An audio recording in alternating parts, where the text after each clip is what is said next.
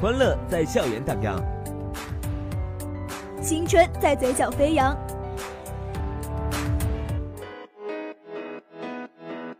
点击校园，点击校园，讲述生活里的青春故事，定格最精彩的校园画面。在这里，在这里。校园资讯，生活点滴，与你相遇，与你相遇。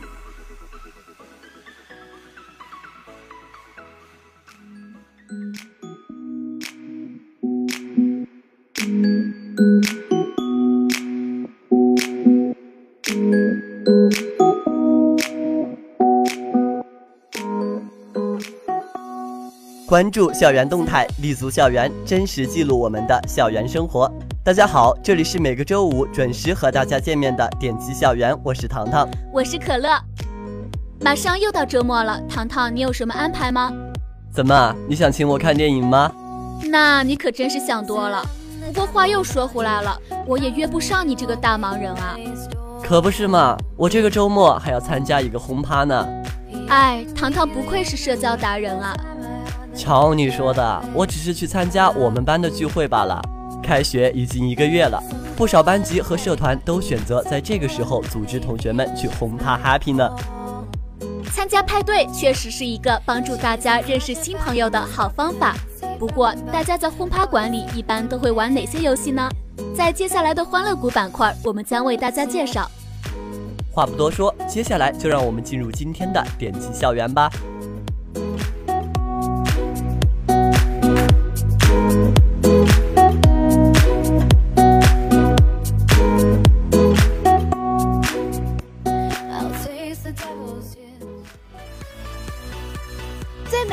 春乐章，最炫校园生活，带你聆听最新校园资讯，领略趣味要闻。我们用音符留住你美好的校园时光。校园放松会，在声音的海洋里畅游校园生活。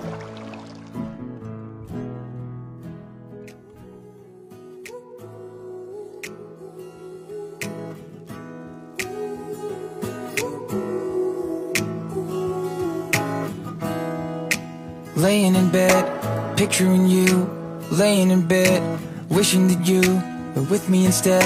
My mind is running hundreds of miles an hour Feeling like my battery's all out of power. I can almost see you get out of the shower Back into bed, sun in your hair Body all wet, but you aren't here. It's all in my head, all in my head, yeah 音乐过后，话音回来，这里是校园放送会，我是糖糖。可乐，你觉得收获知识的途径，除了在课堂上听老师讲课之外，还有哪些啊？获得知识的途径挺多的呀，比如上网查资料，在图书馆阅读、听讲座，这些都算啊。说到听讲座，为了拓宽同学们的视野，咱们学校的确经常召开讲座呢。下面我们就来看看物流学院前几日召开的讲座吧。为了使二零一八级物流专业新生对物流专业发展有清晰全面的了解，前不久，物流学院特邀湖北顺丰速运有限公司培训经理朱倩、北岭科技物流有限公司华中大区城负责人徐小龙以及武汉中铁一通物流有限公司综合部主管张小龙，在综合楼开展现代物流人才需求的讲座。物流学院二零一八级物流专业一百七十余名新生参加了系列讲座。湖北顺丰速运有限公司培训经理朱倩为同学们详细介绍了顺丰企业的大致情况。他表示，未来顺丰在巩固现有业务优势基础上，会利用大数据的力量，结合更先进的科技，打造智慧物流，增强核心竞争力。朱经理说，公司设置管理和专业双向通道，结合员工自身优势，灵活调整，使企业与个人双重增值。顺丰给予员工的不仅是一份工作，更是一个学习成长、挑战自我、实现人生梦想的平台。作为学校二零一零届毕业生，北岭科技物流有限公司华中大区城负责人徐小龙向学弟学妹们讲解了传统物流与智慧物流的区别。他通过物流公司双十一期间每条线路上包裹量的预测模型分析的例子，让学弟学妹们可以更加清晰地了解数字化运营的重要性。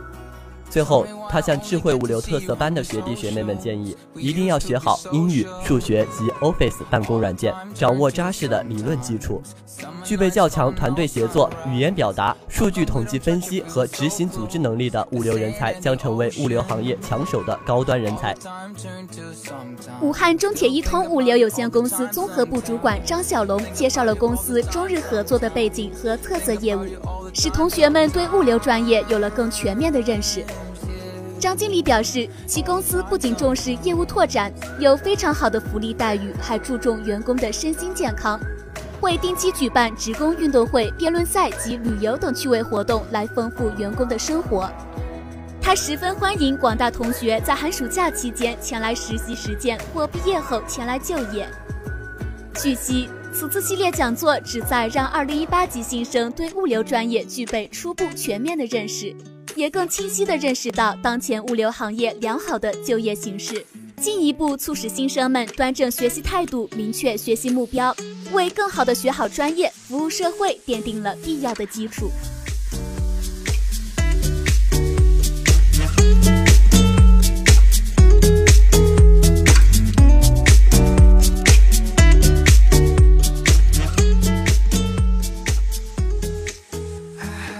糖糖啊，最近浙江有一所高校新开了一家西餐厅，营业的第一天就在网络上受到了很大的反响呢。高校开西餐厅，这也不算很稀奇吧？咱们学校不是也有机器人餐厅、民族食堂等特色餐厅吗？这你就不知道了吧？其实啊，那家餐厅也算得上是一间教室呢。这所高校部分学生的实践课程就是在这家餐厅完成的。那听上去倒还挺有意思的，咱们快去具体了解一下吧。浙江工商职业技术学院校园西餐厅首次营业。十月十号中午，浙江工商职业技术学院部分老师没有像往常一样到学校北区食堂一楼的教工餐厅用餐，而是步入了二楼一家名为维家餐厅的西餐厅。在服务员的引领下入座后，查看菜谱，点上一份套餐，伴着轻柔的音乐慢慢享用。在餐厅一隅的吧台，数名身着制服的工作人员正在调制咖啡、果汁、鸡尾酒等饮品。透过就餐区的玻璃墙，还能看到后厨区域的厨师们正在有条不紊地制作各种美食。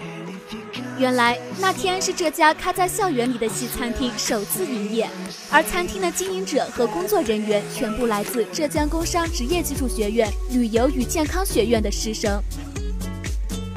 与一般的西餐厅不同，这是一家教学餐厅，也就是一个实战性生产实训基地。浙江工商职业技术学院旅游管理专业主任熊国民称，熊国民介绍，这家教学西餐厅下设西餐烹饪工作室、食品烘焙工作室、酒水饮料工作室和南苑服务工作室，每个工作室都有专门教师负责指导。教学做一体，开展西餐烹饪、西式烘焙、酒水咖啡服务、餐厅服务以及宴会策划、酒吧运营、酒店管理、市场营销、人力资源管理等课程的教学和实训。可以说，将教室搬到餐厅，经营活动和教学活动完全融合，让学校师生通过真题真做提升实战能力。杨嘉欣是休闲服务管理专业的大二学生。作为南苑服务工作室的工作人员，他正在娴熟地招呼顾客点单，给他们送上新鲜出炉的美食。对于自己的新身份，他表示，因为是在真实的情境中直接面对顾客，他更是丝毫也不敢懈怠。和杨嘉欣一样，餐厅现有的十余名员工全部是来自旅游管理、休闲服务管理两个专业的学生。上岗前分别赴往宁波各大烘焙连锁店进行了学习。环境比较优雅，菜品口感不错，价格也合理，以后用餐又多了一个选择。这个餐厅填补了校园内小团体聚会空间和情调休闲场所所缺少的空白，以后情侣约会、同学生日聚会有去处了。前来用餐和围观的师生络绎不绝，有了学校的顶层设计和政策支持，让熊老师和他的团队充满信心。他表示，希望一年之后餐厅能够自负盈亏。未来能打造为令人难忘的校园社交生活空间，成为学生创新创业中心、教师小憩休闲中心、留学生交流中心以及对外合作交流的接待中心。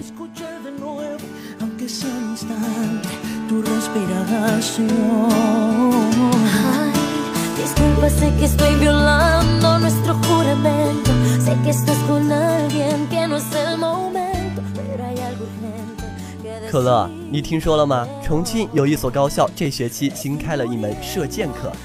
哇，这么炫酷的吗？快去了解一下吧。重庆一高校开设射箭课，让学生观德尚武，重以弘文。射以观德，以功载道。重庆第二师范学院公共体育课新增了中华射艺的项目。负责教授射艺课的李金老师是有三十四年教龄的副教授。现代人丢失了不少传统文化，大学校园有责任帮学生拾遗。上学期他就开始准备中华射艺的教案，得到了学校和学院的大力支持，在教学楼新建了射艺场。在第一届学生的第一堂课上，李金老师说：“中华射艺确实是一项体育运动，是传统体育项目之一。目前国家已将之纳入到国家非物质文化遗产目录。古今中外的大英雄莫不精于弓箭。”北将军李广射虎，成吉思汗射雕，风流千古；赫拉克里斯神功，丘比特神箭，举世瞩目。在李金老师的设计中，这门课不仅仅是体育，还蕴含艺术、文化、品德的塑造。他提出开设这门课的宗旨是观德善武，重礼弘文。李老师想通过这门中华射艺，改变学生对公共体育课现有模式的观念。因此，教学过程和考核都显得与众不同。李金老师说，在他的教案里，传统文化、传统礼仪将贯穿整个教学过程中。课堂上要求学生对动作技术做到五平三靠，还要求学生熟记《西江月·射箭》。课后要求学生以书法作业的形式将这首诗词书写完成。教育学院大二学生陈林表示，将箭袋背上身。弯弓射箭的姿势特别帅气。过去离他的生活很远，因为遥远觉得新鲜，所以义无反顾地报名来学习。在学习的过程中，陈琳觉得这项运动需要隐忍和坚持。陈琳握弓的左手被磨出了几道血印，这是射箭留下的印记。拉弓的时候手很痛，擦伤在所难免。坚持下来对自己也是一种毅力的培养。对于上课的形式和考试的方法。大学生都说，这是过去体育课中从未遇到过的。这门课让我们学到的东西很丰富、很多元。重庆华夏国学研究院院长黄明超表示，古人学射艺，一方面是为应对战争需要，另一方面也是对生活、学习和修身养性的需要。射箭除了可以训练一定的技能、强身健体，更为重要的是可以训练优美的姿势、高雅的礼仪、坚强的定力。具有深厚的哲学内涵。射艺是古代学子六艺中的一种技能，也是一种文化。射艺作为一门地位崇高的武艺，和剑术、拳法一起，共同构成了中华武技的精华。当代大学生通过学习体验，能感受到传统文化的魅力，让传承发展工程进校园得到真正落实。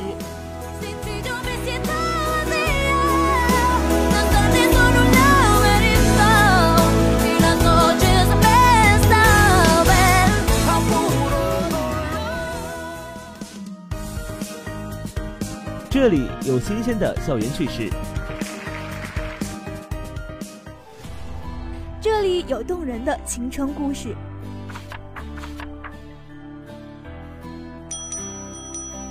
分享校园生活，留住青春感动，校园欢乐谷，记录最精彩的校园瞬间。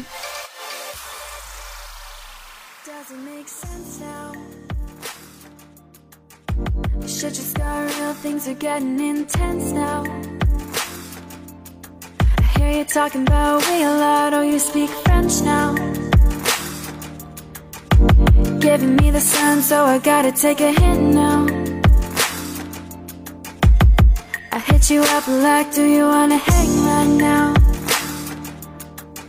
I'm on the east side, and you know I'm with the gang right now. You say, do I own a Do I know what time it is right now?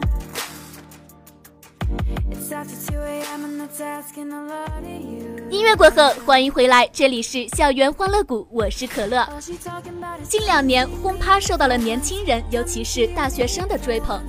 轰趴是由英文 home party 音译过来的一个词，通常是由几十个人租下一栋别墅，别墅内娱乐设施齐全，可以唱歌、看电影、烧烤、烘焙，还可以玩桌游、棋牌等游戏。下面我们就来看看有哪些游戏适合在轰趴馆内玩吧。一傻瓜拳玩石头剪刀布，两人同时出拳，如果相同就喊他傻瓜；如果甲方赢，乙方输，甲喊你傻瓜，乙喊我傻瓜，喊错的人就输了，需要接受一个小惩罚。这个游戏的好玩之处就在于考验你的反应速度，喊得越快越容易出错。二，猜词语。在座的人分成两派，先由一派指定另外一派中的一个人出来，然后到旁边给他说一个词语。被叫出来的这个人只能比动作或者借助物品来表达，但不能发出声音。在规定时间内，如果这个词语被猜出来，出题的那派需要接受惩罚；反之，比动作的这派接受惩罚。三，比大小，每人抽张牌贴在自己脑门上，这样每个人只能看到别人的牌面，而看不到自己的。一个一个的问旁边的人：“你觉得我需要换吗？”在得到对方回答后，自行判断要不要换牌。若要换牌，就从剩余牌中抽一张，把原来的牌扔掉。最后一圈龙丸一起亮牌，点数最小的人输。四官兵捉贼，这个游戏最好是四个人来玩。先准备分别写着“官兵捉贼”字样的四张小纸，将四张纸折叠起来。参加游戏的四个人分别抽出一张，抽到“桌”字的人要根据其他三个人的面部表情或其他细节来猜谁拿的是“贼”字。猜错的人要接受惩罚，有猜到“官”字的人决定如何惩罚。五大瞎话。有一个人蒙上眼睛扮瞎子，坐在瞎子左侧的人开始不断的指在座的每一个人。当他指定其中的一个人时，就问瞎子这个行不行？瞎子如果说不行，就继续指下一个人。当瞎子同意的时候，被指的那个人就是被游戏选中的人。瞎子摘下眼罩，根据每个人的表情来猜测谁被选中了，而参与的人不能告诉瞎子。当然，被选中的也可能是瞎子自己。瞎子要出一个题目，或者说指定一个节目，要被选定的人去完成。和大冒险一样，节目越荒唐越刺激越好玩。而下一轮由上一轮被选定的人来做瞎子。六，你说什么？这个游戏两个人为一队，一个人口里含一口水，然后说裁判指定的话，由另一个人来猜。规定时间里猜的最多的那一队就算赢。这个游戏很考验两个人的默契哦。介绍了这么多适合在轰趴馆玩的游戏，宝宝们有没有觉得哪个游戏很有意思呢？其实，轰趴游戏的意义不仅在于帮助大家放松心情，很重要的是考验大家的反应能力，还有与朋友之间的默契。那今天的点击校园到这里就要和大家说再见了，下个周五我们不见不散，拜拜。拜拜。What we had was special. I know